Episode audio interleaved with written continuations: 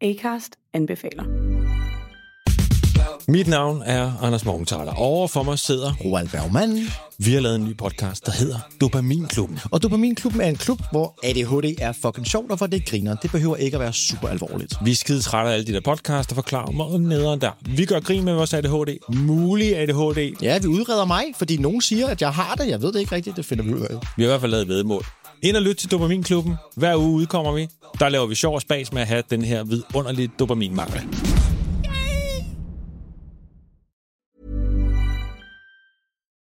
On va parler argent, parce que oui, votre argent m'intéresse. Vous vous souvenez peut-être de ce slogan d'une grande banque française.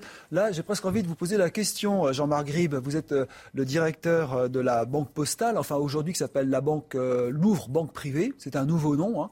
La nouveauté, c'est que vous vous adressez au patrimoine les plus aisés français, les privés, et non plus les entreprises. Pourquoi ce changement de cap à la poste qui nous a habitués plutôt à être vers les, les modestes?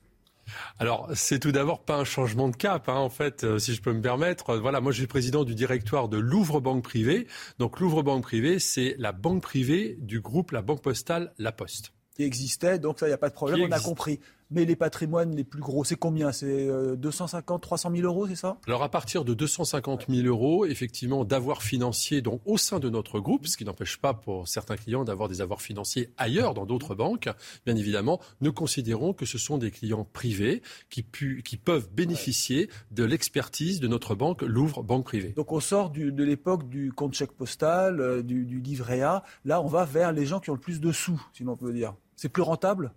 Alors, c'est surtout complémentaire. Je rappelle que la banque... Vous titille, hein, pardon. Oui, oui, mais j'ai bien compris. Je m'attendais à vos questions d'ailleurs. Euh, non, pour être très clair, euh, euh, la Banque Postale est la banque de tous. Elle a plus de 20 millions de clients. Et au sein de la Banque Postale, en 2013, il y a une banque privée qui a été rachetée, qui s'appelait BPE, qui a changé de nom puisqu'elle s'appelle aujourd'hui Louvre Banque Privée depuis le 11 mai, donc c'est tout récent, euh, qui gère la clientèle à partir de 250 000 Ça, j'ai euros. bien compris. Quand on parle de patrimoine, de richesse en France, c'est quoi le seuil aujourd'hui? Écoutez, aujourd'hui, ça s'est beaucoup démocratisé, si je puis dire. C'est-à-dire que euh, la plupart des banques privées interviennent, hormis certaines banques privées, mais les grandes banques de réseau interviennent euh, avec leurs filiales euh, de Mm. gestion privée à partir de 250 000 euros d'avoir financier. veut dire que les marges sont meilleures, vous gagnez plus d'argent sur ces clients? Alors je dirais que c'est un peu différent, c'est très complémentaire. C'est surtout en fait des produits et des services différents qu'on peut apporter par rapport à une clientèle de banque de détail classique. Donc c'est pas l'un contre l'autre, c'est l'un avec l'autre. Un fait. complément. Mais ça- vous allez créer des bureaux euh, dédiés à cette clientèle? Parce que c'est pas dans le bureau de poste, j'imagine que ça se passera. Alors justement, c'est là où c'est très intéressant, c'est que nous avons commencé dès 2017 à ouvrir des espaces Louvre Banque Privée au sein des bureaux de poste.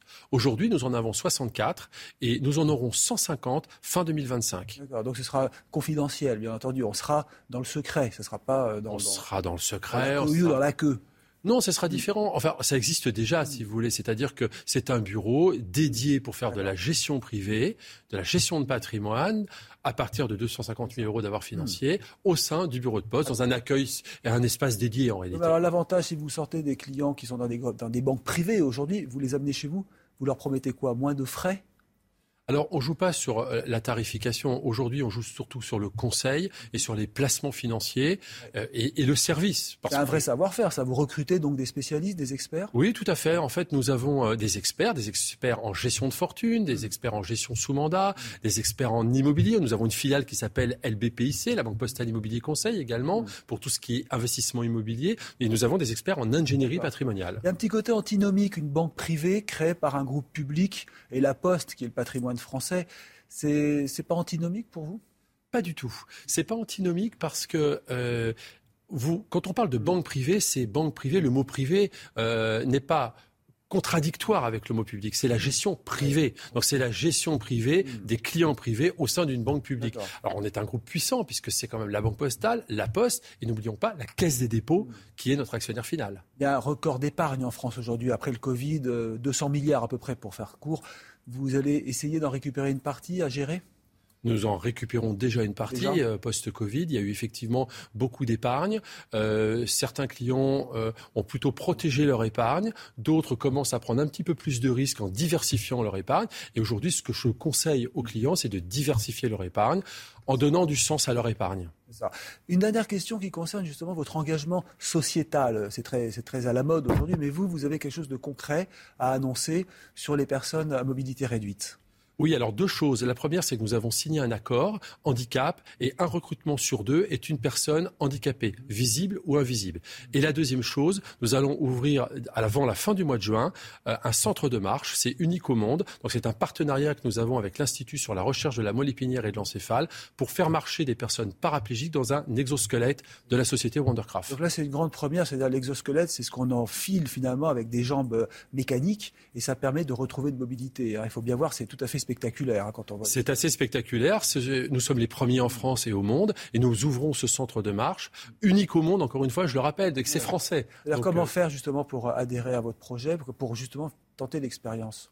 Alors en réalité, nous avons euh, développé une offre philanthropique. Donc nous avons embarqué nos collaborateurs et nos clients pour financer ce projet. Donc tout est philanthropique et permettre à des personnes à mobilité réduite de marcher ou de Et remarcher. il s'adresse à l'Institut de la moelle épinière. Oui, absolument. Et ce que je peux vous dire, c'est qu'à la fin de l'année 2022, nous aurons des petits exosquelettes qui permettront aux enfants de 4 ans, 5 ans, 6 ans, touchés sur des problèmes moteurs, en fait, de pouvoir remarcher. Très bien. Merci beaucoup Jean-Marc Gribe d'être venu sur CNews. Restez avec nous. Acast anbefaler. Mit navn er Anders Morgenthaler. Over for mig sidder... Roald Bergmann.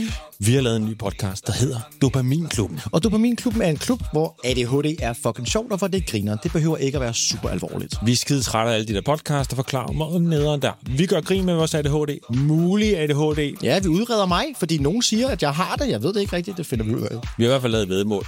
Ind og lyt til Dopaminklubben. Hver uge udkommer vi. Der laver vi sjov og spas med at have den her vidunderlige dopaminmangel.